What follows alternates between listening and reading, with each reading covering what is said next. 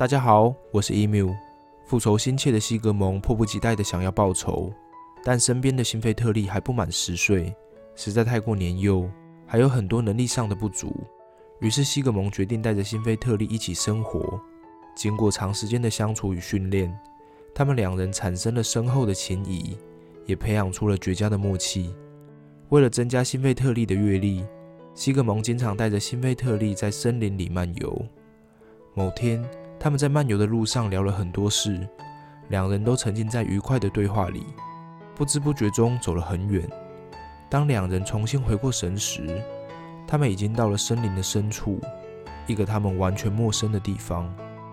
他们小心翼翼地往前走，没走几步，一栋小屋便出现在他们的眼前。与世隔绝的小屋，神秘中带着一丝未知的恐惧，有着强大的吸引力。在好奇心的驱使下，他们决定进到屋里一探究竟。西格蒙走在前面，轻轻地推开了小屋的门。西格蒙看到屋子里有两个正在沉睡的男人，主人正在休息，他们也不方便再多做打扰。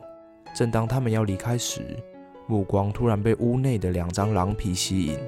这两张狼皮似乎有着魅惑人心的魔力，让人产生一股想要去触摸的强烈冲动。西格蒙和辛菲特利最终都进了屋子，伸出手去触碰了眼前的狼皮。触碰到狼皮的一瞬间，他们两人就像触电般，猝不及防地感到一阵晕眩，随后便倒了下去。不知道昏睡了多久，当他们再次醒来时，立刻就发现了身体的异常。西格蒙和辛菲特利竟变成了两匹狼，他们惊讶地大喊着，想要说些什么，却只能发出一连串的嚎叫。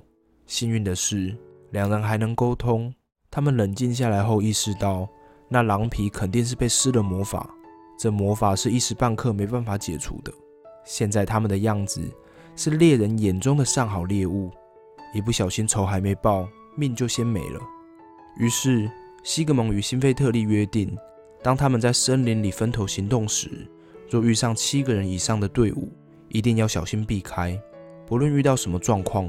都要发出嚎叫示警彼此。他们分开行动没多久，西格蒙便遇上了三位猎人。西格蒙立即发出嚎叫提醒辛菲特利。辛菲特利听到西格蒙的嚎叫后，迅速飞奔过去，瞬间便咬死了那群猎人。西格蒙对辛菲特利利落的身手感到惊讶，但辛菲特利却不以为然地默默走开了。他们各自继续在森林里游荡。又过了一段时间。辛菲特利发现了一支十一个人的队伍，但辛菲特利并没有发出嚎叫，而是直接扑向人群，开始他的杀戮。在闪电般凌厉的攻势下，猎人们毫无招架之力。辛菲特利一下子就杀死了十一个人。他舔着身上的血，沾沾自喜地趴在树旁休息。西格蒙在空气里嗅到一股血腥气息，他循着气味来到了辛菲特利的身旁。西格蒙看到地上躺着十一具尸体，心里很不高兴。他大声地质问辛菲特利：“为什么没有遵守约定，发出嚎叫？”辛菲特利听到后，仍继续舔着身上的血，丝毫不在乎地回答：“才十一个人就要你帮忙，我很不喜欢。”西格蒙被辛菲特利的态度彻底激怒，他扑向辛菲特利，狠狠地咬了一口。没想到这一咬，正好咬中了辛菲特利咽喉上的血管，鲜血喷涌而出。辛菲特利吓坏了，着急的想压住伤口。误伤了辛菲特利，让西格蒙后悔不已。他也非常的着急，但待在森林里太危险。于是西格蒙决定先将辛菲特利背回山洞，再想办法治疗。回到藏身的山洞，辛菲特利因失血过多，已经奄奄一息。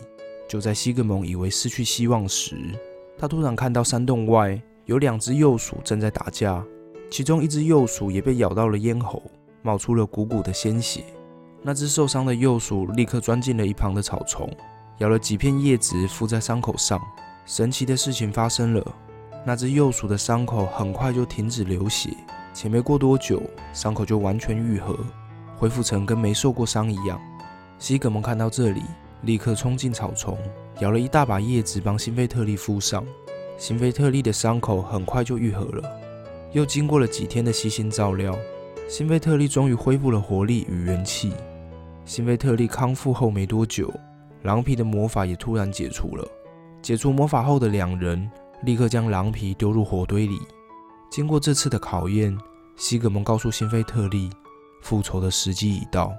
他们穿上悉尼在很多年前特别为他们复仇准备的银色盔甲，时间丝毫没有在这两套盔甲上留下痕迹。崭新的盔甲像是从未改变的复仇决心，百转千回，终于盼到了这一天。他们义无反顾地踏上复仇之旅。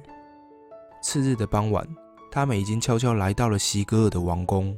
凭借着利落的身手，没多久时间，他们便杀光了看门的守卫，进到了宫殿的大厅里。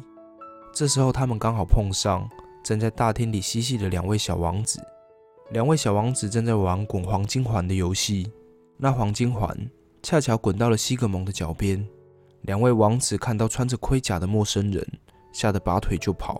他们跑到西格尔面前，将眼见的一切一五一十的报告。西格尔听完后，对两个王子的话半信半疑。站在一旁的悉尼听到后，在西格尔没留意到的瞬间，便拖着两位王子冲回大厅。悉尼将两位王子丢到西格蒙面前。告诉西格蒙，他们的行踪已经被这两位王子败露，要求西格蒙立刻杀死他们。已经杀了悉尼两个儿子的西格蒙，这时候突然心软，劝说道：“悉尼，他们可是你的孩子啊！”站在一旁的西菲特利不发一语，在西格蒙仍在犹豫时，默默地拔出了剑，毫不留情地杀死了两位王子。在西格蒙和悉尼都还没回过神时，辛菲特利已抱起了两具王子的尸体，向西哥所在的房间跑去。一到房里，辛菲特利便将两具尸体丢到西格尔的面前。西格尔见到自己儿子血淋淋的尸体，吓得跳了起来，无法控制的惊恐大叫着。卫兵们听到声音后，迅速的赶了过来。西格蒙和辛菲特利很快就被团团围住，在西格的命令下，士兵就像潮水般向他们涌上。他们两人拼死顽强的抵抗，仍无法扭转人数上的劣势。经过一番恶战，精疲力竭的两人最终还是被压倒在地。悲痛且愤怒的席格尔并没有立即处死西格蒙他们，他要让他们在死前受到更多的折磨。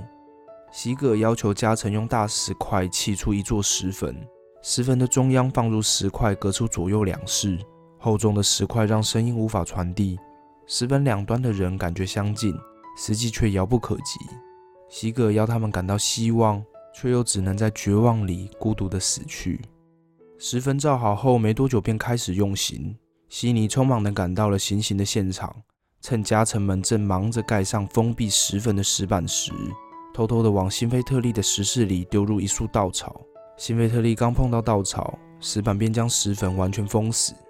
辛菲特利在黑暗里。缓缓地拆开母亲给的那束稻草，心想里面包着的应该是食物，这样也好，不被饿死，才能慢慢想逃出去的办法。拆开稻草后，辛菲特利惊讶地发现，稻草里包的竟是一把剑，这让辛菲特利感到有些疑惑。但他立刻想起了一件事，他想起了悉尼曾跟他说过的故事，那关于神剑格拉莫的传说。于是他半信半疑地拔出了剑。试探性的往中间的石块刺了过去，没想到这一次竟轻松地刺进了石块。身处石块另一侧的西格蒙听到动静，很快就发现了刺过来的剑。再次见到格拉莫，西格蒙激动不已，他立即抓住剑身，与辛菲特利一推一拉的移动宝剑，没多久就锯开了隔在中间的石块。他们在石坟里汇合后，合力顶开了石坟上方的石板。在一起弄弯了禁锢石坟的铁条。经过一番努力，他们终于破土而出。西格蒙与辛菲特利疲惫地躺在地上，大口地呼吸着新鲜空气。此刻已是深夜，天空布满繁星。在王宫疏于戒备的深夜，是最好的进攻时机。他们顾不得身体的疲惫，立刻开始了行动。他们捡了一大堆的干柴，潜入王宫的大厅里，升起了火。一瞬间，火光冲天，浓烟四起，蔓延的大火把所有人都吓醒了。整个王宫的人都像热锅上的蚂蚁，惊恐地逃窜着。西格尔穿着睡袍，也狼狈地跑了出来。眼前的整座王宫都在燃烧，在熊熊的火光中，他看到了手持神剑的西格蒙正朝着他缓缓走来。西格尔吓得瘫坐在地。西格蒙慢慢逼近西格尔，边走边对他说：“你没有想到我还活着吧？你应该也还没有忘记，你手上染着我父王和九位兄弟的鲜血。沃尔松家族没有如你所愿彻底死绝。今天你必须血债血还。我要用你的鲜血祭奠整个沃尔松家族。”话音一落，神剑便往西格砍了过去，鲜血喷涌而出，西格当场毙命。西格蒙终于报仇雪恨。王宫在大火焚烧下已摇摇欲坠，开始崩塌。西格蒙着急地寻找着西尼，西尼在西格蒙的呼唤声中缓缓地走了出来。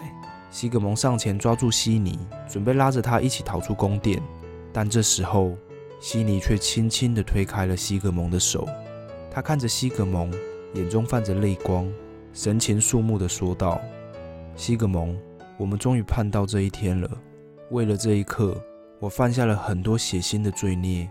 我亲手害死了我的四个孩子，这一切都没有办法被遗忘或原谅。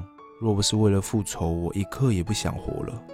还有一件事，在我离开前，必须要让你知道：我为了生出纯正沃尔松血统的孩子。”变身成女妖与你缠绵的三个夜晚，你明白了吗？辛菲特利是你的亲生儿子，现在已经报了仇，藏在我心中的秘密你也都知道了。我再也没有任何的牵挂，我该为我的罪行付出代价了。再见了，我的儿辛菲特利，再见了，我的哥哥西格蒙。西尼话一说完，便转身跳入了火海，结束了他坎坷搏命的一生。沃尔松格传的故事走线到这里也算告了一个段落。